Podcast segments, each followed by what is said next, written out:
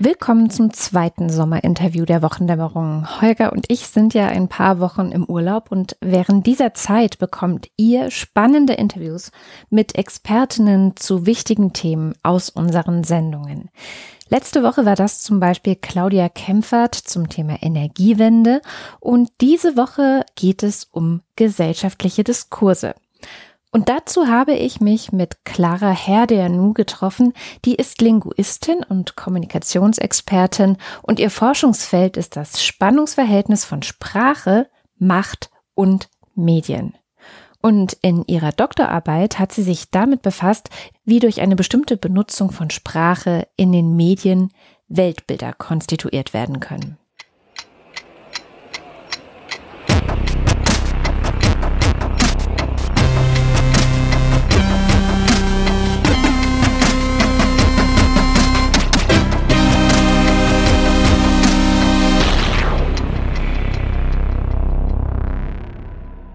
Und weil in der Forschung immer die Definitionen am Anfang stehen, habe ich Clara gefragt, was ist denn eigentlich die Definition von Diskurs?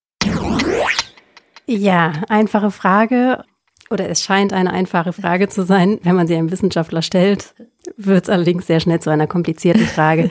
es hängt sehr stark davon ab, wen man dazu fragt. Mhm. Ähm, es gibt sehr, sehr viele unterschiedliche Definitionen, sowohl in den verschiedenen Disziplinen, das heißt äh, in den Sozialwissenschaften oder Geisteswissenschaften etc. und dann halt nochmal in den einzelnen Disziplinen selbst. Die Definition, nach der ich Diskurse definiere, ist äh, eigentlich eine ganz kurze, und zwar einfach Text- und Gesprächsnetze zu einem bestimmten Thema. Mhm. Netze, das finde ich spannend. Was bedeuten diese Netze? Also, dass quasi mehrere Menschen teilhaben? Sind die Menschen die Teile, des, die das Netz bilden oder die Knoten in diesem Netz? Ähm, es sind letztendlich die Aussagen. Mhm. Also, das heißt, die verschiedenen Aussagen, die wiederum von Menschen getroffen werden, sind miteinander vernetzt. Und das entweder in Form von Gesprächen, also wirklich gesprochener Sprache, oder halt in Form von Texten geschriebener Sprache. Und ähm, ja, als Linguistin habe ich dann natürlich sehr diese sprachwissenschaftliche Brille drauf und möchte natürlich auch sehr alles mit dem Fokus der Sprache betrachten und deswegen halt auch gerade diese Konzentration auf die Sprache und auf die Aussagen. Jetzt die spannende Frage ist ja auch immer so ein Diskurs, der kann ja so oder so laufen und es gibt verschiedene gesellschaftliche Diskurse, die ändern sich auch über die Zeit hinweg. Kann man sagen, wer eigentlich bestimmt, was diskutiert wird oder was für Diskurse wir finden? Ähm, das hängt wiederum von zwei unterschiedlichen Faktoren ab. Zum einen muss man sich anschauen, was ist eigentlich der, der gegebene Kontext. Also was sind zum Beispiel die Rahmenbedingungen der Presse? Gibt es sowas wie äh, Zensur oder gibt es Pressefreiheit? Und wie weit ist diese Pressefreiheit vorangeschritten? Wenn es eine Zensur gibt, ist die schriftlich verfasst oder ist es eher so ein bisschen die Schere in den Köpfen, so im vorauseilenden Gehorsam? Und dann gibt es auch noch die Faktoren, die man dann halt wiederum auch betrachten muss auf den Diskurs selbst. Das heißt, welche Akteure kommen in diesem Diskurs zu Wort und wie wird er dann auch wiederum geführt? Also dann halt äh, auf der sprachlichen Ebene. Das heißt aber, die Presse und die Journalisten und Journalistinnen, die spielen schon eine zentrale Rolle bei gesellschaftlichen Diskursen. Auf jeden Fall. Es ist ja letztendlich so, dass es gibt dieses schöne Zitat von Niklas Luhmann, alles, was wir über die Welt, in der wir leben, wissen, wissen wir durch die Massenmedien. Und es ist ja auch wirklich so, dass zum Beispiel die, die Twin Towers in den USA zusammengestürzt sind oder dass Donald Trump vereidigt wurde ich war nicht dabei, ich habe es nicht gesehen, ich habe es nur in den Zeitungen gelesen, ich habe es im Fernsehen gesehen, ich habe es durch die Massenmedien erfahren. Mhm. Und das sind auch so diese, man differenziert in der Wissenschaft auch zwischen Wirklichkeit, also das, was ich selber wahrnehme sozusagen, und Realität, das, was ich durch die Medien von der Welt wahrnehme. Und das Zusammenspiel dieser zwei Kategorien, das formt dann wiederum unsere Weltbilder. Mhm. Da steckt ja aber auch eine ganze Menge ähm, ja, Macht eigentlich letztendlich drin, oder? Weil, na klar, wenn ich das oder wenn das die Realität bestimmt, was ich durch die Massenmedien zum Beispiel wahrnehme, dann bestimmen die Massenmedien und die Diskurse, die dort stattfinden, ja auch, was ich nicht wahrnehme, oder? Auf jeden Fall. Also man hatte es zum einen in Zeiten vor Social Media natürlich sehr stark durch die Filterrolle der Medien gegeben, die auch allein schon durch die Tatsache, über was berichtet wurde und über was wie viel berichtet wurde, ähm, eine gewisse Macht jetzt wertfrei ausgeübt haben auf den Diskurs. Klassisches Beispiel, was man dazu sagen kann, dass in bestimmten sozialistischen Systemen zum Beispiel nicht über Kriminalität berichtet wurde, weil es das nicht geben durfte. Und demzufolge gab es halt in den Medien keine Berichte über Kriminalität. Das heißt aber nicht, dass es nicht kriminelle Handlungen gegeben hat. Es wurde halt einfach nicht darüber geschrieben oder gesprochen. Interessanter Aspekt ist dabei zum Beispiel, dass gleichzeitig auch die Art und Weise, wie viel über zum Beispiel Kriminalität berichtet wird, sehr stark auch ähm, darauf Auswirkungen hat, wie wir sie wahrnehmen. Also es gibt diese sogenannte Cultivation Theory. Mhm. Die Cultivation Theory wurde anhand des Mediums Fernsehen das erste Mal beschrieben. Und zwar hat man sich da angeschaut, wie viel wurde über Kriminalität berichtet mhm. und wie sehr hat das dann Einfluss darauf gehabt, wie die Menschen, die das, die sich das angeschaut haben, die Welt als gewalttätig oder als weniger gewalttätig wahrgenommen haben. Und wie man sich jetzt schon denken kann, sie haben die Welt als gewalttätiger wahrgenommen, wenn sie mehr über Kriminalität im Fernsehen gesehen haben. Ganz spannend nochmal zurück zu dem Thema ähm, Sozialismus, sozialistische mhm. Gesellschaften. Wenn da, wie du sagtest, jetzt die Kriminalität runter ähm, gekocht wurde, also medial so getan wurde, als gäbe es da gar nichts. Und das sozusagen die Realität war, die versucht wurde herzustellen. Mhm. Gab es dann auch wirklich eine Deckung mit der Wirklichkeit, die die Menschen erlebt haben? Haben sie wirklich das Gefühl dann gehabt, dass alles okay ist oder gab es da eine Diskrepanz? Das hängt dann wahrscheinlich wieder sehr von den jeweiligen unterschiedlichen Systemen ab und den unterschiedlichen Ländern und dann auch wieder, wen man fragt. Mm. Stimmt. Ja. ja. ist leider immer nicht so einfach. Ja. Aber glaubst du, dass es eine Wirkung hatte? Also die, die, es gab ja eine bestimmte Intention dahinter. Glaubst du, dass es teilweise erreicht wurde? Ähm, naja, man hat ja im Sozialismus, also zum einen muss man ja sagen, die Medien hatten im Sozialismus eine ganz andere Rolle als in demokratischen Gesellschaften. Sie waren wirklich als Mittel des, ähm, des Systems, wurden sie verstanden. Und ihre einzige Rolle, einzige Daseinsberechtigung war, das bestehende System zu unterstützen. Und das führte dann zu sehr, sehr abstrusen Erscheinungen. Also zum Beispiel im kommunistischen Rumänien war das dann so, dass seitenlang die Reden des damaligen Machthabers Nicolae Ceausescu abgedruckt wurden. Also wirklich so teilweise 20 Seiten in den, in allen Zeitungen seine Rede. Und das hat zum einen dazu geführt, dass für einen großen Teil der Bevölkerung, ja, man hat diese Zeitung gelesen, aber man hat sie so ein bisschen mit einem zwinkernden Auge gelesen, weil man ja wusste, dass es halt da stehen musste. Und das war zumindest bei dem aufgeklärten Teil der Bevölkerung der Fall. Meistens diejenigen, die sich halt nicht mit dem System identifizieren konnten und wollten, aus unterschiedlichen Ursachen. Nichtsdestotrotz wird es wahrscheinlich einen Teil der Bevölkerung gegeben haben, die das beeinflusst hat. Und es ist auch so, selbst wenn ich dieses System nicht vertrete, ist es so, dass die, dass die Sprache mich dennoch beeinflusst. Einfach aufgrund der Tatsache, dass Sprache sehr eng mit Denken verknüpft ist. Hm. Und wir die Sprache brauchen, um uns die Welt begreifbar zu machen. Also mein Doktorvater hat das immer so schön ausgedrückt, dass er meinte, außerhalb unserer Primärerfahrung begegnet uns die Welt als eine vertextete. Das heißt also, alles, was ich nicht selber erfahren habe als Mensch, das kann ich aber versuchen, über Texte mir irgendwie anzueignen. Oder wie ist das gemeint? Ähm, ja, es ist ja so das Grundprinzip der Sprache. Also man muss einen Schritt zurückgehen. Der Mensch ist an zwei grundlegende, ja, Kategorien sozusagen gebunden. Das ist einmal das sogenannte Leib a priori, also die Sinnlichkeit, die Tatsache, dass ich die Welt um mich herum mit meinen Sinnesorganen wahrnehme was, Klammer auf, schon mal ein gewisser Filter ist, mhm. Klammer zu. Und das zweite a priori ist das sogenannte Sprach a priori, also die Sprachlichkeit. Das heißt, all das, was ich wahrnehme und versuche, jemanden anderen zu vermitteln, muss ich oder kann ich via Sprache vermitteln. Letztendlich ist die Sprache eine unfassbare Fähigkeit, die wir Menschen haben, weil es uns eben befähigt, Informationen aus dem, aus Gehirn Nummer eins virtuell mehr oder minder in Gehirn Nummer zwei zu übertragen. Mhm. Und das einfach nur durch die Tatsache, dass wir beim Ausatmen bestimmte Laute ausstoßen. Dann gibt's noch so ein paar weitere Aspekte, dass ähm, wir im Laufe unserer Entwicklung uns auf gewisse ähm, Wörter mehr oder minder geeinigt haben, auf Bedeutung geeinigt haben. Also dass Katze bei uns für dieses Tier steht mit dem weichen Fell und den äh, schmalen Augen zum Beispiel, aber es gibt ja keinen kausalen Zusammenhang, weshalb K-A-T-Z-E wirklich auf dieses Tier verweisen muss. Wir haben mhm. uns einfach nur in der Gesellschaft darauf geeinigt, dass es so ist. Wenn wir jetzt zurückgucken zu den Diskursen, also die Sprache ist ja etwas, was die Diskurse prägt.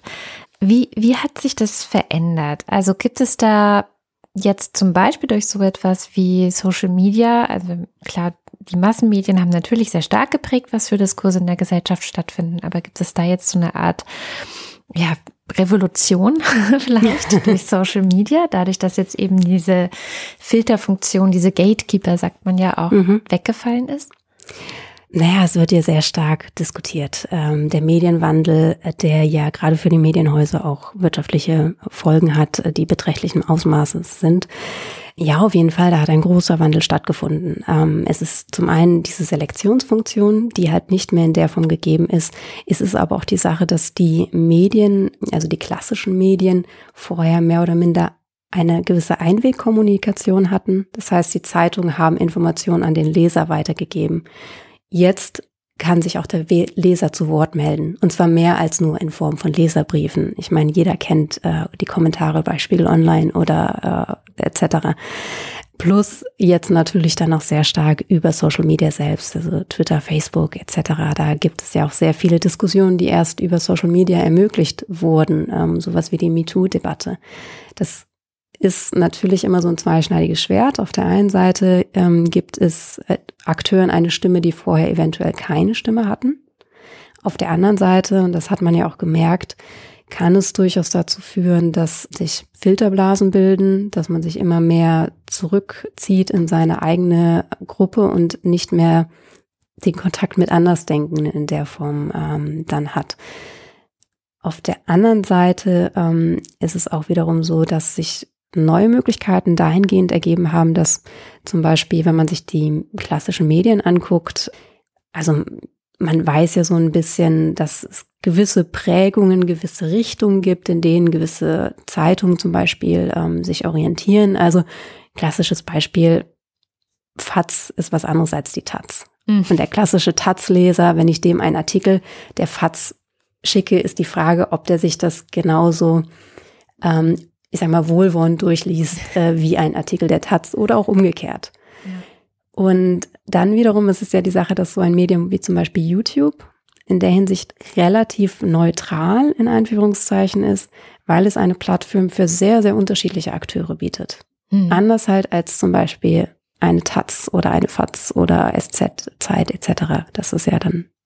Ähm, das heißt, einerseits Filterblasen gab es immer schon, Tatzfatz zum Beispiel, ein bisschen zumindest. Andererseits aber auch, dass sich eben auf diesen Plattformen vielleicht auch Leute begegnen, die sich früher nicht begegnet wären. Und trotzdem wird ja Filterblasen als Phänomen diskutiert. Was passiert da? Sind das dann so abgeschlossene Diskursräume, aus denen man nicht mehr raus oder in die man kaum reinkommt? Oder wie ist das so ungefähr zu erklären? Man könnte es vielleicht mit dem Bild verdeutlichen, dass dann ähm, Diskurse parallel stattfinden, die eventuell auch ähm, den gleichen Fokus haben, also das gleiche Diskursthema haben, aber ganz unterschiedliche Deutungen haben. Letztendlich geht es ja auch immer darum, in, zu gucken, welche Deutung in welchem Diskurs wie dominant gesetzt werden kann. Und die Akteure, die es schaffen, in einem Diskurs gewisse Deutungen dominant zu setzen, haben einen gewissen Vorteil, weil sie bewusst oder unbewusst den Diskurs lenken können. Und wenn dann allerdings ähm, kein Kontakt mehr da ist oder diese Diskurse in parallelen Räumen stattfinden, mhm. keine Vernetzung mehr stattfindet, keine Verknüpfung mehr, dann kann es durchaus passieren, dass man sich immer stärker in seinen eigenen Diskurs mehr oder minder verrennt und diese unterschiedlichen Deutungen ganz, ganz äh, weit sich auseinander entwickeln. Das nennt man dann sich radikalisieren. Ja, zum Beispiel. ja.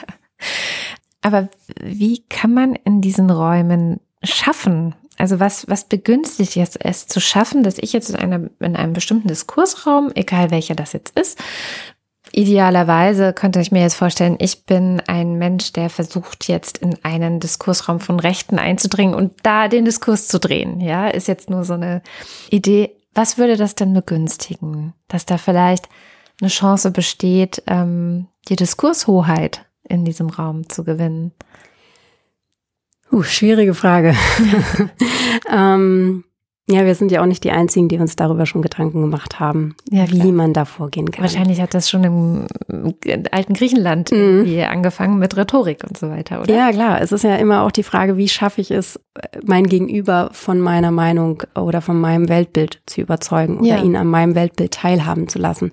Da kommen wir wieder ein bisschen auf das äh, zu sprechen, was ich vorhin meinte, dass man mit der Sprache die Möglichkeit hat, Informationen von Gehirn 1 in Gehirn 2 zu übermitteln, aber, und das ist die Krux oder beziehungsweise das ist einfach die Tatsache, stets gefiltert. Das mhm. heißt, sowohl gefiltert bei mir selbst, bei Gehirn Nummer eins, als dann halt auch bei dem Gehirn Nummer zwei, wie es ankommt. Ähm, normalerweise klappt es relativ gut und ähm, wir kriegen es relativ gut hin, Informationen auszutauschen, so dass wir uns verstehen. Aber jeder kennt ja die Situation, dass man irgendwann den Eindruck in einem Gespräch gewinnt, boah, wir haben total aneinander vorbeigeredet. Mhm. Wir verwenden eventuell sogar exakt die gleichen Wörter, mhm. aber wir verstehen uns nicht. Und das ist ein interessantes Phänomen, das zeichnet die Linguistik als äh, sogenannte se semantische Kämpfe. Grundprinzip ist äh, eigentlich einfach nur, dass man sagt, man kann zum Beispiel über so einen Ausdruck wie Demokratie, Freiheit, Liebe, also alle abstrakte Sachen, alle, alle die Sachen, die wir nicht anfassen können, da kann man trefflich drüber streiten, ja. weil es eben nicht die eine äh, Definition gibt. Und selbst mhm. wenn ich ihn definiere, definiere ich diesen Ausdruck ja auch wiederum nur mit Sprache. Das ist wie eine Katze, die sich immer wieder selbst in den Schwanz beißt. Okay, aber das klingt ja auch fast ein bisschen aussichtslos. Also wenn jetzt zum Beispiel ähm, zwei Menschen aufeinandertreffen und einen völlig verschiedenen Begriff von Liebe haben, aber genau vielleicht versuchen, ein Paar zu werden. Ähm, Gibt es dann Möglichkeiten, Brücken zu bauen oder gibt es eine Möglichkeit, dann doch einen gemeinsamen Nenner zu finden? Wie läuft es dann? Oder sind die beiden einfach verdammt? naja, wir kriegen das ja eigentlich relativ gut hin. Wenn man sich das ähm, im Normalfall anschaut, dann muss man ja auch sagen, so die alltägliche Kommunikation mit, mit Menschen funktioniert ja eigentlich schon sehr gut. Ähm, ist der Fehler liegt sozusagen im System. Wie gesagt, Sprache ist halt auch ein, ein endliches Medium. Aber das ist auch die Schönheit der Sprache, denn dadurch bieten sich auch ganz viele ähm, Interpretationsräume. Dadurch mhm. ähm, ist auch sowas wie Kreativität ja auch möglich, weil wir eben assoziativ denken können. Muss man auch sagen, eine ganz, ganz große Stärke des Menschen, dass wir assoziativ denken können, dass wir nicht stromlinienförmig immer genau dasselbe denken, sondern ja, diesen ähm, ja, die Gedanken schweifen lassen und dabei manchmal auch auf Ideen kommen, an die wir vorher gar nicht gedacht haben. Plus, klar, ähm, man muss miteinander reden, man muss miteinander kommunizieren. Also es ist ähm, sowohl äh, ja Fluch und Segen zugleich sozusagen. Mm. Das heißt, wenn jetzt zwei Menschen einen sehr unterschiedlichen Begriff von Liebe haben, dann würden sie wahrscheinlich versuchen, darüber zu verhandeln, oder? Was jetzt eigentlich dann das Gemeinsame sein kann, um jetzt bei dem Beispiel zu bleiben. Ja, und ähm, man sieht es ja auch, äh, das passiert ja tagtäglich. Das passiert tagtäglich in, in der Politik, in der Gesellschaft, im privaten Bereich. Wir reden, wir diskutieren den ganzen Tag über äh, Ausdrücke, über Begriffe, über Konzepte. Sowas wie, sowas wie Sterbehilfe zum Beispiel. Was heißt das eigentlich? Ist das Hilfe zum Sterben, Hilfe beim Sterben, Hilfe im Sterben? Das sind komplett unterschiedliche Sachen. Aber wenn wir nur über Sterbehilfe reden, dann meinen unterschiedliche Leute eventuell unterschiedliche Sachen, obwohl sie denselben Ausdruck verwenden. Und letztendlich ist, ist es halt auch gerade, ich meinte es vorhin, die Fähigkeit, dass wir abstrakt denken können, die uns die Sprache ermöglicht, ist letztendlich auch die Fähigkeit, die uns ja als Menschheit dazu ähm, geholfen hat, äh, uns zu dem zu entwickeln, was wir heutzutage sind. Das wäre mhm. alles gar nicht möglich gewesen. Auch wenn man sozusagen noch einen Schritt weiter geht, sowas wie Mathematik, Physik etc. ist, mhm.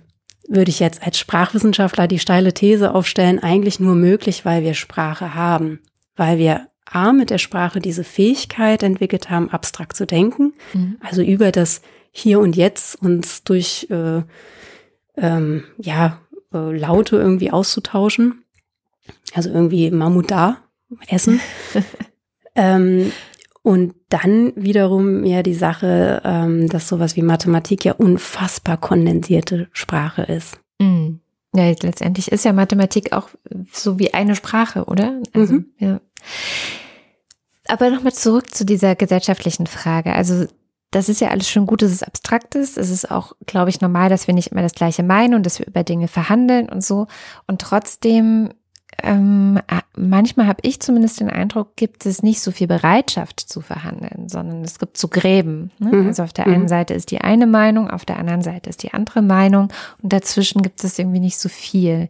Ist das denn dann überhaupt noch gesund? Also wenn man jetzt zum Beispiel von der ja, von der demokratischen Gesellschaft her denkt, ist es dann nicht ungesund, wenn Menschen nicht mehr miteinander verhandeln, sondern sich so voneinander trennen? Ähm, ja, also letztendlich, wir brauchen als Gesellschaft, brauchen wir Kommunikation, wir brauchen den Austausch. Ähm, wir sind soziale Wesen, wir müssen uns sozial verständigen und dafür brauchen wir Kommunikation, Sprache. Deswegen, ja, wenn wir auseinanderdriften, gar nicht mehr miteinander reden, wird es schwierig, auf jeden Fall. Mhm. Aber gibt es Tricks, wie man mit Leuten, die vielleicht gefühlt auf einer anderen Seite von einem Graben stehen, wie man da vielleicht eine Brücke hinbauen kann?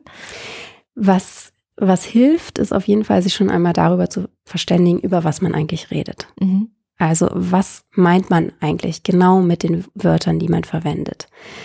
Ähm, das ist manchmal schwierig, gerade wenn es eine sehr angeregte Diskussion ist, äh, da nochmal so einen Schritt zurückzugehen und sich ganz bewusst ähm, die Distanz zu suchen auf beiden Seiten und sich zu verständigen darüber, über was sprechen wir hier eigentlich? Mhm. Um was geht es dir? Um was geht es mir?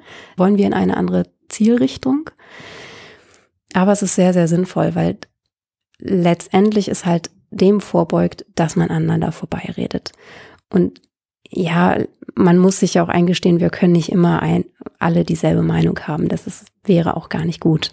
Und mhm. wenn man dann nochmal zurück auf die Diskurse zu sprechen kommt, wenn man sich danach fragt, was ist ein gelungener gesellschaftlicher Diskurs? Und äh, da ist man manchmal vielleicht dazu geneigt zu sagen, das Kriterium der Einigkeit ist wichtig. Dann wiederum muss ich allerdings sagen, wenn man sich da die sozialistischen Diskurse anschaut, da gab es die größte Einigkeit überhaupt. Da gab es keinerlei äh, sogenannte semantische Kämpfe oder agonale Zentren, also ähm, Punkte, an denen um verschiedene Deutungen gerungen wurde. Da gab es die eine Deutung und das war's. Mhm. Aber das ist ja nicht das, was wir wollen. Was sind agonale Zentren? Agonale Zentren sind ähm, letztendlich sowas wie semantische Kämpfe oder halt unterschiedliche Konzepte, die sich widersprechen, die sich, mhm. im, äh, die sich im Diskurs finden. Also wenn ähm, auf der einen Seite zum Beispiel gesagt wird, dieses historische Ereignis war eine Revolution und auf der anderen Seite wird gesagt, dieses historische Ereignis war ein Staatsstreich. Das sind zwei ganz unterschiedliche Weltbilder, die da aufeinanderklaffen. Und mhm. dieses Aufeinanderklaffen nennt man halt agonales Zentrum. Das heißt, wenn es darum geht, ähm, Diskurshoheiten auch vielleicht ein bisschen festzulegen.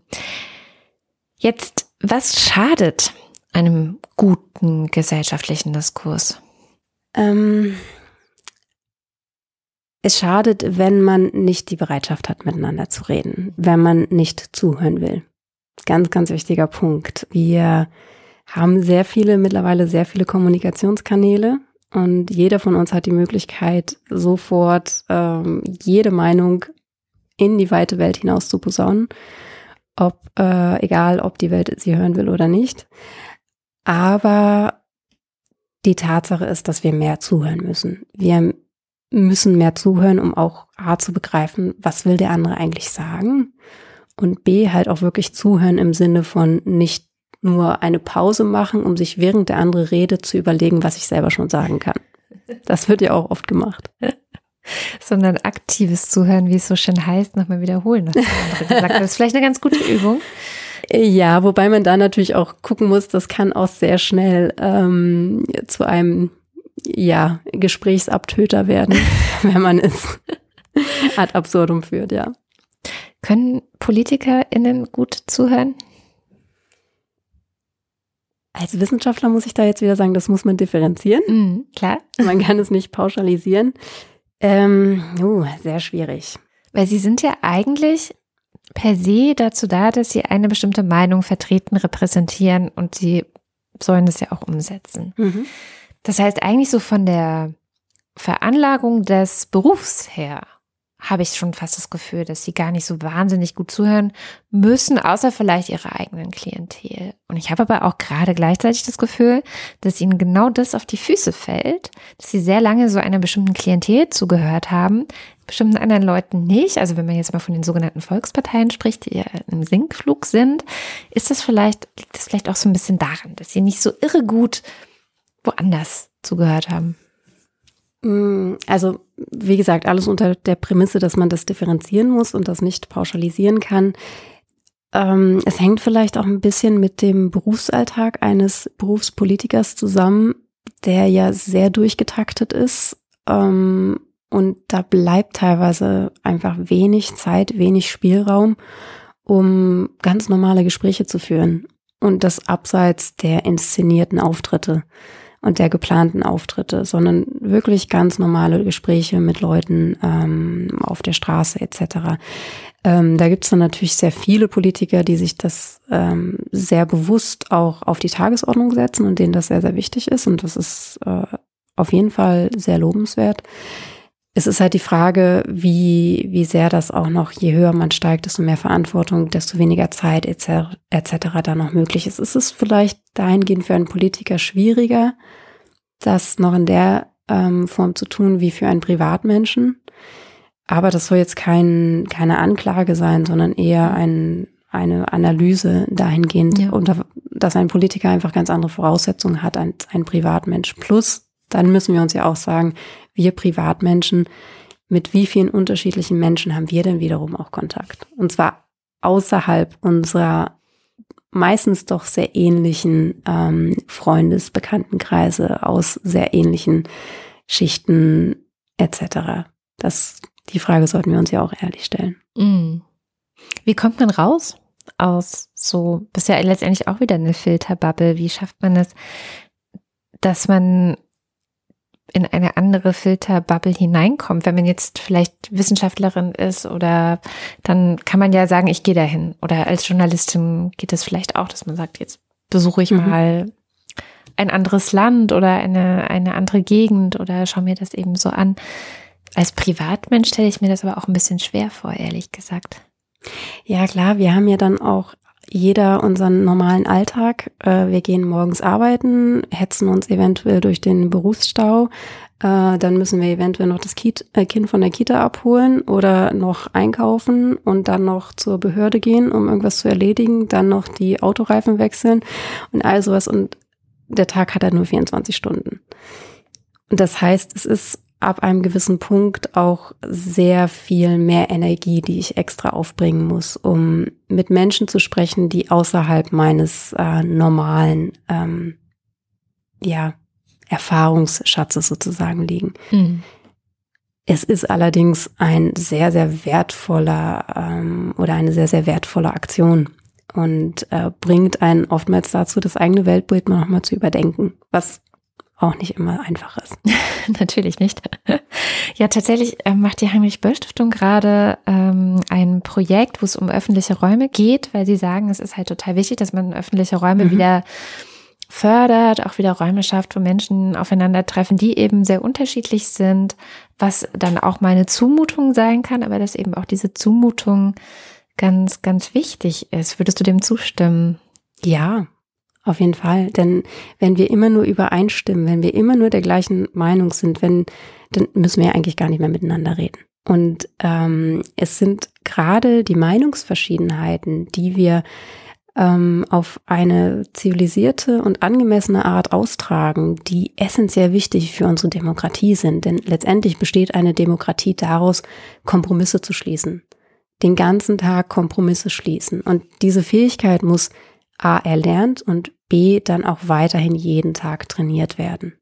Mhm. Jetzt wird aber nicht unbedingt belohnt, wer Kompromisse schließt.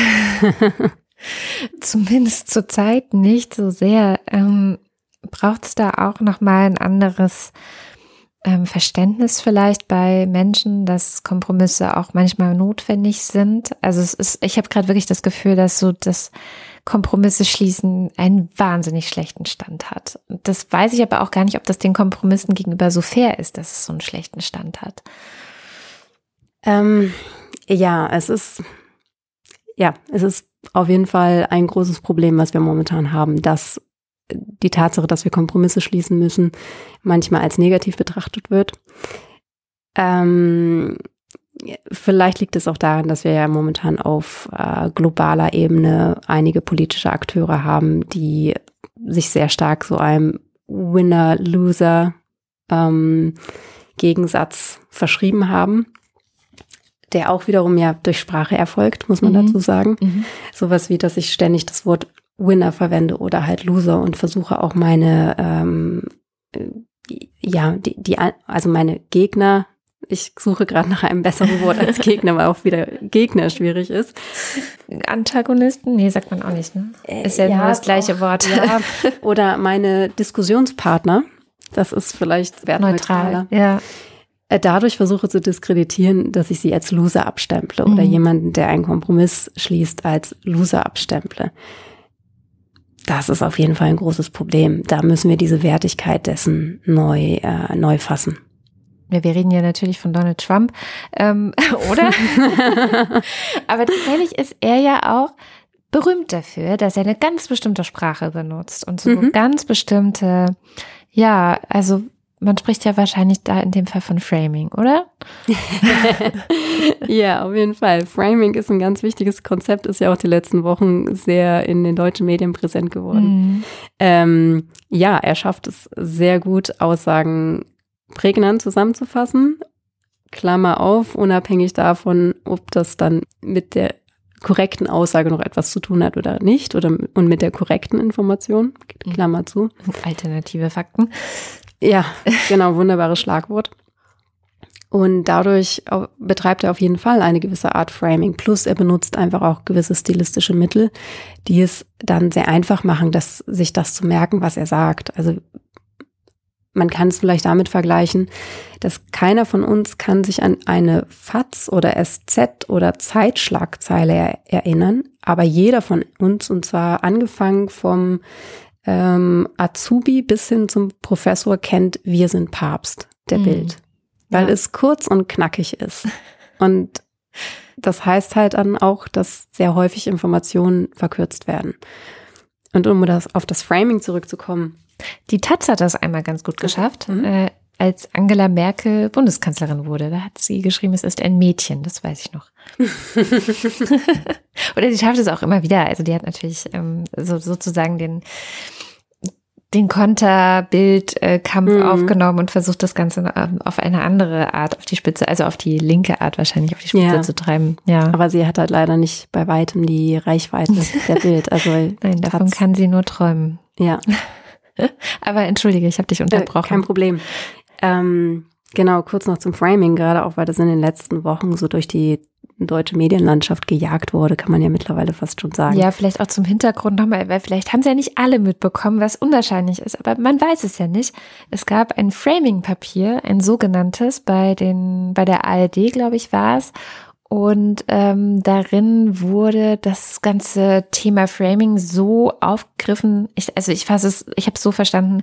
Es gibt gesellschaftliches, öffentliches Framing in Diskursen. Das müssen wir wahrnehmen und wir müssen versuchen, damit auch umzugehen, also auch aktiv um, umzugehen. Das war, glaube ich, einer, einerseits so ein bisschen der Versuch, sich eben nicht selber durch Framing kappern zu lassen und mhm. da mitzumachen und andererseits dann aber auch der an manchen Stellen etwas unglückliche Versuch, ein eigenes Framing zu setzen, wie mhm. zum Beispiel unser gemeinsamer öffentlicher Rundfunk oder irgendwie so war es, glaube ich. Mhm. War es so? Ich weiß es nicht mehr. Irgendwie ein bisschen lächerlich. Also für mich klang das dann tatsächlich auch wirklich ein bisschen nach Sozialismus.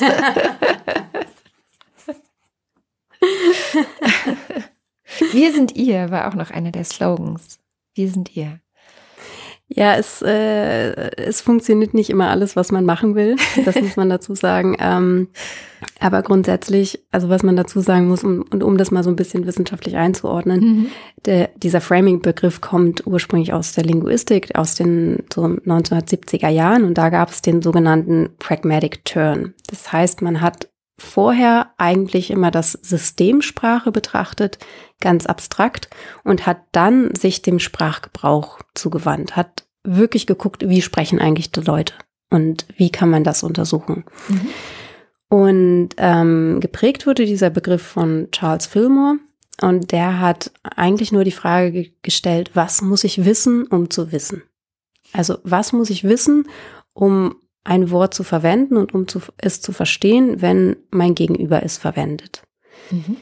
Und ähm, daraus sind dann halt diese Frames entstanden oder man kann sie im Deutschen, wurden sie jahrelang auch als Wissensrahmen oder Deutungsrahmen übersetzt in der Wissenschaft. Und das heißt einfach nur, dass jedes Wort, was ich verwende, einen gewissen Frame aufruft, einen Wissensrahmen, einen Deutungsrahmen aufruft an Weltwissen, den ich habe der teilweise auch sprachlich gefasst ist. Aber wenn ich jetzt zum Beispiel das Wort Krankenhaus sage, denkt man automatisch an Ärzte, Krankenschwestern, ähm, Fliesen an den Wänden, grüne, äh, grüne Kleidungsstücke, diesen Geräte, Geruch. Die piepen, oh ja, Geruch, ja, genau, diesen Geruch. Und das sind ja alles Informationen, die eigentlich nicht in diesem Wort drinne stecken, mhm. sondern die ich durch mein Weltwissen sozusagen habe. Und das ist das Grundkonzept von Framing. Plus eine Annahme äh, oder beziehungsweise eine Sache dann halt noch, dass äh, gesagt wird, letztendlich ist es halt so, dass wir uns aus diesem Framing halt auch nicht befreien können. Und deshalb ist auch sinnvoll ist, dass wenn wir Wörter verwenden, wenn wir Sprache verwenden, wir bewusst damit umgehen, darüber reflektieren, was für Wörter wir verwenden. Und mhm. das ist dann halt sowas wie, sagen wir halt, ähm, Klimakrise oder sagen mhm. wir Klimawandel mhm. der sehr viel harmlos, harmloser klingt mhm. zum Beispiel. Ja, ja, eine lange Debatte. Ne? Also eigentlich mhm. war Klimawandel ja so ein gesellschaftlicher Konsens ganz, ganz lange, bis jetzt wiederum der gesellschaftliche Konsens über, wie geht man eigentlich damit um, sich verändert hat und immer mehr jetzt Klimakrise gesagt wird. Das ist auch sehr, sehr interessant. Ja, also ein ganz gutes Tool, um das also ein bisschen nachzuverfolgen, wie das funktioniert, ist zum Beispiel Google Trends. Mhm. Ähm, da kann man nachverfolgen oder man kann nach bestimmten Suchausdrücken suchen, ähm, nach denen halt gesucht wurde. Und zwar von 2004 ab bis, wow. bis heute. 15 Jahre. Mhm. Mhm. Und dann kann man das halt auch teilweise eingrenzen auf verschiedene Regionen, kann das auch in Relation setzen zu anderen Suchausdrücken. Und man kriegt keine absoluten Zahlen, aber man kriegt ähm, relative Werte. Mhm. Und da kann man zum Beispiel sehr schön sehen, dass Klimawandel immer noch der Ausdruck ist, der am häufigsten verwendet wird, mhm. im Verhältnis zum Beispiel zu Klimakrise oder Klimakatastrophe. Die sind im Verhältnis dazu eigentlich nur verschwindend gering. Aber wahrscheinlich im Steigen, könnte ich mir vorstellen. Also, weil das ist ja auch die Frage. Es gibt ja nun einen gesellschaftlichen Diskurs, gerade bei diesem Klimathema, der mich irre wundert, weil man ja eigentlich seit den 80ern weiß, was passiert. Dann ist 30 Jahre lang nichts geschehen. Also außer eben auch damals, also die New York Times hatte dann einen sehr schönen langen Artikel, der mal versucht hat, das zu analysieren und aufzuarbeiten, was da eigentlich, wie das geschafft wurde, diese Erkenntnis der Wissenschaft, die ja auch schon versucht hatte, sich an die Politik zu richten, wie dann einige, vor allem Wirtschaftsvertreter, es geschafft haben, diesen Diskurs wieder in eine andere Richtung zu bringen, so dass wir eigentlich 30 Jahre lang nicht so weiter drüber nachgedacht haben und jetzt so ein bisschen erschrocken darüber sind, dass ja die Wissenschaftler recht hatten. Und da ist eben die Frage, warum funktioniert es jetzt auf einmal? Warum funktionierte es damals nicht? Was begünstigt denn bestimmte Botschaften? Ähm, also zum einen muss man sagen, dass ähm, wissenschaftliche Inhalte und wissenschaftliche Kommunikation den Nachteil hat, dass sie oftmals sehr komplex ist, ja. dass ähm, eben sehr viel differenziert wird, dass auch Wissenschaftler sehr häufig sagen, das kann man nicht so sagen, das muss man nochmal so und so betrachten und ich könnte mir eventuell vorstellen, dass. Mhm. Und dass für Menschen außerhalb dieses wissenschaftlichen Milieus das auch manchmal einfach nicht interessant ist und ähm, sie auch vielleicht einfach nur die Antwort haben wollen, ist es jetzt so, ja oder nein? Mhm. Ähm, und das ist eventuell oder das könnte eine Ursache sein, die mhm. halt dazu geführt hat, dass es lange Zeit ähm, nicht so gehört wurde. Und was sich jetzt geändert hat, ist ja auch gerade die, die Nutzung von Social Media. Sowas wie Fridays for Future wäre ohne Social Media ja nicht möglich gewesen. Das hat sich ja auch sehr, sehr viel über Social Media erst entwickelt. Mhm. Dass die Leute sich miteinander vernetzt haben. Das kann natürlich sein. Dann kommt so ein Video von einem äh, jungen Mann namens Rezo und bringt unter anderem dieses Klimathema, aber auch noch viele andere Themen die ja nun wirklich auch nicht neu sind. Also das muss man ja einmal auch mal sagen. Es ist, wird jetzt wahnsinnig viel gefeiert und er hat es, glaube ich, auch wirklich gar nicht schlecht gemacht. Ob das jetzt im Detail immer alles so hundertprozentig korrekt ähm, und differenziert war, wahrscheinlich war es nicht immer differenziert, das ist ja auch gerade nicht der Punkt, sondern was er geschafft hat, ist ja, ähm, sich so einen Diskurs wirklich, also er hat eigentlich eine, eine wahnsinnige Macht erreicht mit einem Video, in dem er, wie viele andere vor ihm sicherlich auch schon, mhm. versucht hat, zu einem bestimmten Thema möglichst viel zusammenzutragen. Wissen oder Erkenntnisse oder Diskurs, Diskurse zusammengefasst hat. Kannst du dir erklären, was diese, diese, diese Macht begünstigt hat, die er entfalten konnte? Ähm, er ist ja kein kein neues Phänomen gewesen dahingehend, dass er dieses eine Video gemacht hat und vorher noch nie irgendein Video gemacht hat. Das heißt, er hatte ja auch schon eine gewisse ähm, ähm, ja, Zuhörerschaft, die das geguckt hat. Und wenn man sich auch seine anderen Videos anschaut, die sind natürlich bei weitem nicht so oft angeklickt worden wie jetzt dieses Video mit seinen fast 15 Millionen äh, Views. Aber das ist auf jeden Fall schon mal ganz sinnvoll gewesen, weil es auf fruchtbarem Boden fiel, dass A, er halt einfach schon diese, diese ähm, Zuhörerschaft hatte, plus er natürlich auch ähm, die richtige Zeit erwischt hat. Es ist, das Thema ist gerade sehr präsent. Mhm. Ähm, wir haben es auch schon vor seinem äh, Video, hat man es ja bei den Umfragen gesehen zu der Europawahl, dass das Klimathema höchstwahrscheinlich eins der entscheidenden Themen bei der Europawahl in Deutschland sein wird. Also es, plus dann halt natürlich auch noch die Sache, dass sowas wie Fridays for Future ganz, ähm, ganz groß auch in den Medien war.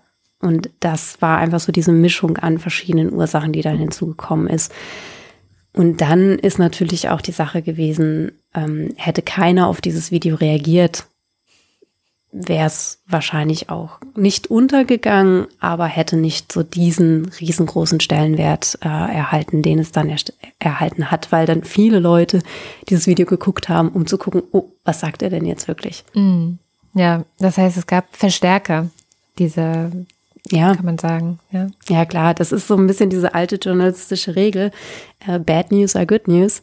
es wird berichtet. Und ja.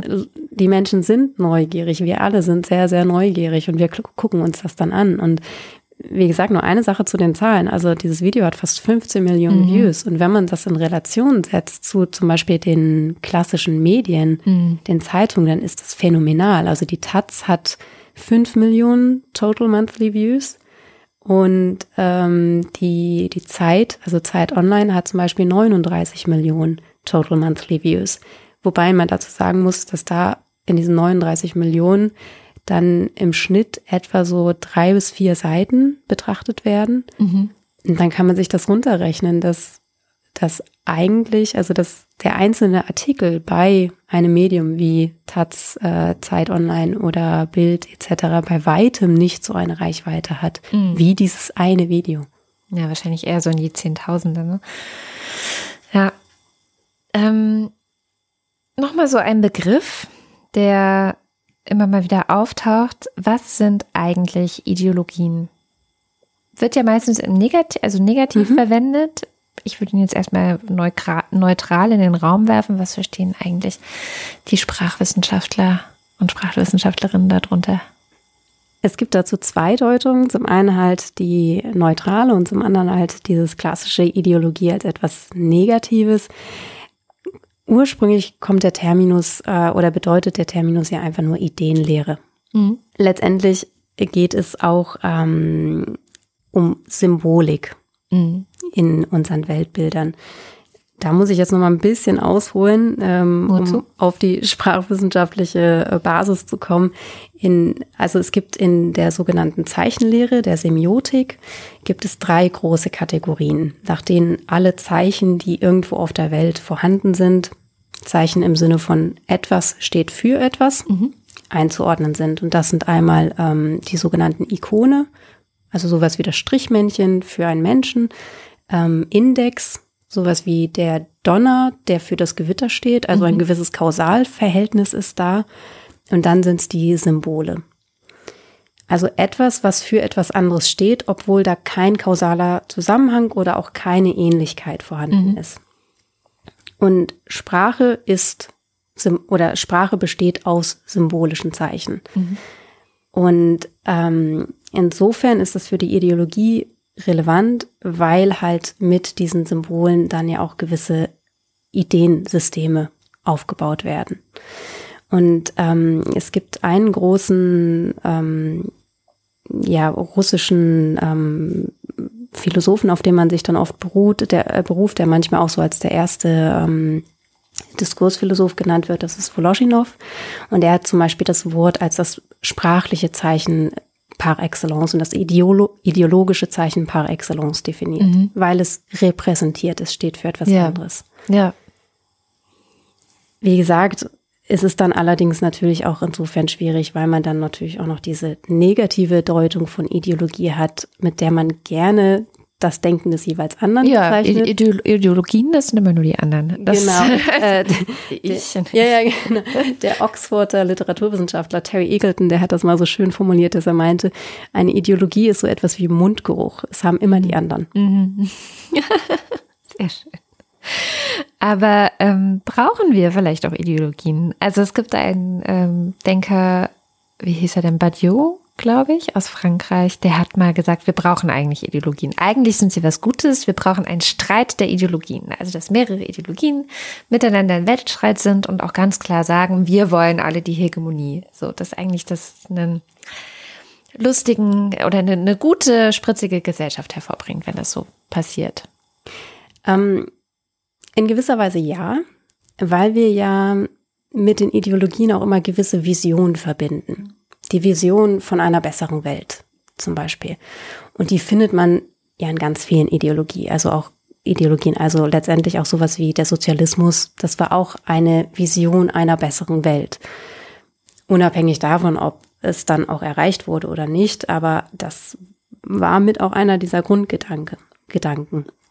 Und deswegen, dadurch, dass wir Menschen brauchen letztendlich auch immer Geschichten, wir brauchen Erzählungen. Ähm, und damit fassen wir ja auch diese Vision. Ähm, wir brauchen auch ein Ziel, auf das wir hinarbeiten. Mhm. Und wir müssen auch letztendlich diese Geschichten haben, um die Gesellschaft zusammenzuhalten. Dahingehend, dass, also was wir, wir erleben ja, wir leben ja zum einen im, in der Gegenwart, im Hier und Jetzt mhm. und kommunizieren in der Gegenwart miteinander und nehmen die Welt in der Gegenwart wahr. Aber alles, was über dieses Hier und Jetzt hinausgeht, muss ich erinnern, muss ich im Gedächtnis haben. Und da gibt's einmal das individuelle Gedächtnis, ähm, in dem allerdings die Erinnerungen auch immer rekonstruiert werden. Mhm. Also ich speichere ja nicht die komplette Erinnerung so ab, sondern ich rufe sie immer ab und rekonstruiere sie dabei neu.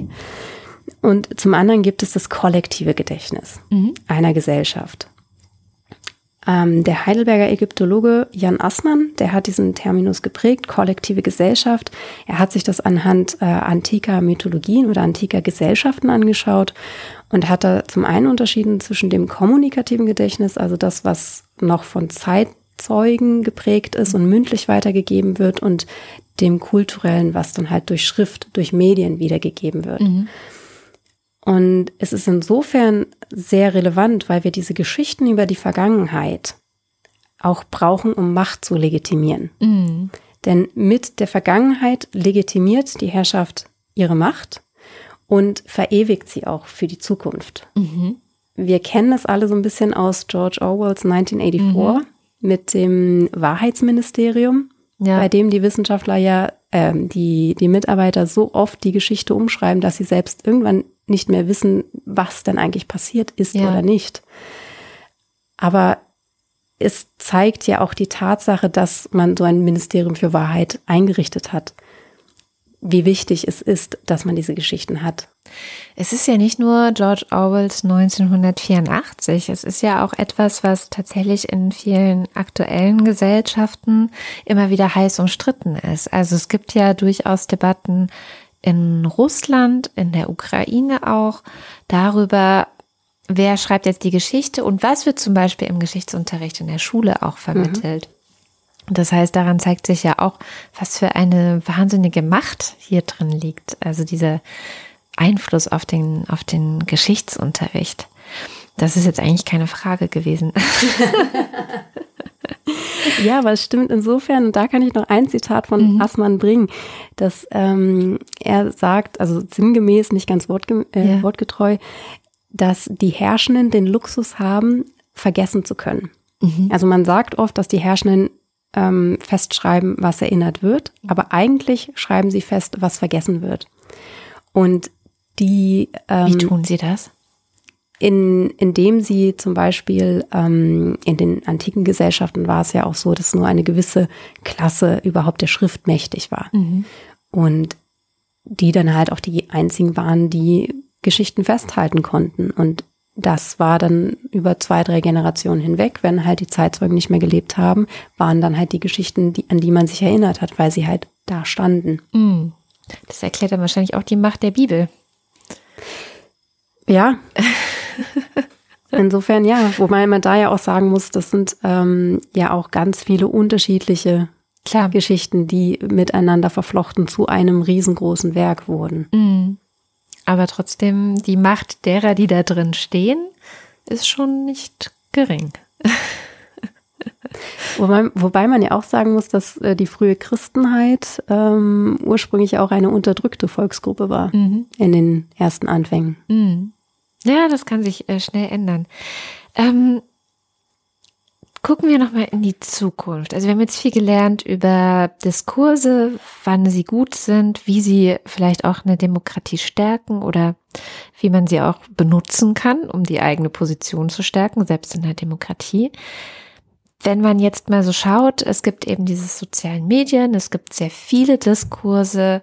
Es gibt ja auch letztendlich sowas wie so ein neues Archiv, kann man sagen. Ne? Also die Sachen, die im Internet gesammelt werden, wo Leute ganz dezentral auch aufpassen, was passiert da eigentlich. Sowas wie die Wikipedia zum mhm, Beispiel, ne? Mhm. wo ja sehr, sehr viele Menschen dran arbeiten mhm. und das auch sich immer weiter verändert. Und natürlich auch mitgeschrieben wird, was gerade so passiert. Ähm, wie könnte ein ein Diskursraum der Zukunft aussehen vielleicht oder wie sollte ein Diskursraum der Zukunft aussehen, der, ich sag mal, diese Entwicklungen, die wir gerade beschrieben haben, ja, möglichst berücksichtigt, also dass, dass die gesellschaftlichen Diskurse auch gute Diskurse sind, die uns, die die Gesellschaft voranbringen, die die Demokratie stärken. Grundlegendes Kriterium dabei ist, dass man sich auf jeden Fall ähm, auf ein gewisses Maß an Wahrheit einigen kann. Mhm. Man kann häufig beobachten in den, Diskurs, in den Diskursen der aktuellen Zeit, ähm, Stichwort alternative Fakten, dass die Wahrheit als solche in Frage gestellt wird. Es ist natürlich auch schwierig, Wahrheit zu definieren. Ähm, wir alle kennen das aus privaten Diskussionen, dass es war, nein, dass es war. Ähm, und dann umso mehr in einer Gesellschaft, weil Wahrheit ja nichts Absolutes ist. Es wird dann allerdings schwierig, wenn man diesen sogenannten konstruktivistischen Ansatz, also dass unsere Weltbilder ähm, konstruiert sind, durch zum Beispiel Sprache mehr oder minder ad absurdum führt, dahingehend, dass man irgendwann an den Punkt kommt, dass man sagt, ach, es ist eh alles relativ. Mhm. Ähm, wenn es keine absolute Wahrheit gibt, dann ist eh alles relativ. Klar. Und dann nehme ich im Zweifel halt meine Wahrheit wieder. Ja, genau, genau, genau, ja. Und das ist dann halt wiederum sehr schwierig. Auch es gibt äh, da diesen schönen Ausspruch im Englischen, everybody's entitled to his own opinion, but not to his own facts. Mhm. Und da muss man schon auch sagen, ja, es gibt einfach gewisse wissenschaftliche Fakten zum Beispiel, auf die sollten wir uns doch schon einigen. Ähm, es gibt gewisse Grundprämissen, ähm, auf die wir uns einigen sollten, um halt überhaupt miteinander reden zu können. Es ist die Frage, ob wir das mit allen immer tun werden können. Mhm. Ja, ich habe zum Beispiel ganz oft ähm, das Gefühl, dass um so etwas wie wissenschaftliche Diskurse überhaupt zu verstehen und zu verstehen, wie, was ist eine Definition, ne, da geht's ja oft schon los. Wie wir ganz am Anfang gesagt haben, manche definieren es so, manche so. Man muss ja im wissenschaftlichen Diskurs eines der ersten Dinge, egal was man für eine wissenschaftliche Arbeit schreibt oder äh, wo man sich eben befindet, ist ja, ich, ich sage, welche Definition ich mhm. verwende. Ne? Also das ist ja so ganz, ganz klassisch. Aber ich habe das Gefühl, dass viele Leute, die eben nicht in der Wissenschaft jemals Erfahrung gesammelt haben, die wissen das gar nicht, dass das so ist. Also dass man immer sagen muss, was meine ich denn jetzt? Oder die haben auch noch nicht von einem Karl Popper gehört oder sowas. Ja, also ähm, dass da vielleicht auch die Schule oder ich weiß nicht, also ist es nicht das, was du gerade gesagt hast, nämlich sich auf tatsächliche Fakten zu einigen, bedarf das nicht Bürger, die so etwas, wenigstens die Basics davon auch kennen und wissen? Ja, und letztendlich auch die Tatsache, dass man weiß, wie man miteinander redet. Mhm. Wie führe ich ein zivilisiertes Gespräch? Ja. Das ist schon mal was. Ja. Sowas wie ein Debattierclub in, in Schulen ist ja. eine, eine, ganz gute Idee, ja. aber die gibt es meistens nur an Gymnasien, habe ich festgestellt. Leider, leider. Aber ähm, ja, wie gesagt, einfach so grundsätzliche soziale Kompetenzen. Wie rede ich mit jemandem? Wie höre ich zu? Wie versuche ich auch die Seite, die Sichtweise des anderen zu verstehen? Ich muss ja auch nicht immer übereinstimmen. Ich kann ja auch sagen, hm, ich stimme nicht mit dir überein, aber ich verstehe jetzt, weshalb du zu deiner Meinung kommst. Und dass man sich trotzdem respektieren kann. Mhm. Das ist halt auch noch der entscheidende Punkt, dass man nicht immer alles genauso toll oder äh, blöd finden muss, um zu sagen, den mag ich oder den nicht. Oh, das ist aber wahnsinnig schwierig. ja, klar. Okay, dann die letzte und schwierigste Frage zum Schluss. Sollte man wirklich immer mit allen reden? Das ist ja auch gerade so eine Debatte. Sollte man auch mit den Rechten reden? Da ist vielleicht auch die Frage, in welchem Rahmen. Also muss mit allen immer im öffentlichen Raum geredet werden oder ist nicht manchmal auch ein Vier-Augen-Gespräch sinnvoller und zielführender? Dahingehend, dass je mehr ich natürlich jemanden auch versuche bloßzustellen, desto mehr wird er sich auf seine oder hinter seine Argumentation zurückziehen und das auf Teufel komm raus verteidigen. Und das ist natürlich gut für die Quote. Auf jeden Fall, das äh, führt zu äh, heißen Debatten. Aber die Frage, wie gesagt, ist, ob das zielführend ist, ob das zum gemeinsamen Austausch, der produktiv und konstruktiv erfolgt, mhm. wirklich was bringt oder nicht. Das ist nicht so cool für Leute, wenn sie ihr Gesicht verlieren müssen. Ja, auf jeden Fall. Ja. Ist zwar keine eindeutige Antwort auf die Frage, aber ich lasse es mal gelten. Glück gehabt. Liebe Clara, vielen herzlichen Dank für diesen Einblick in die Diskurswelt. Und ja, vielen herzlichen Dank. Gern geschehen, hat Spaß gemacht.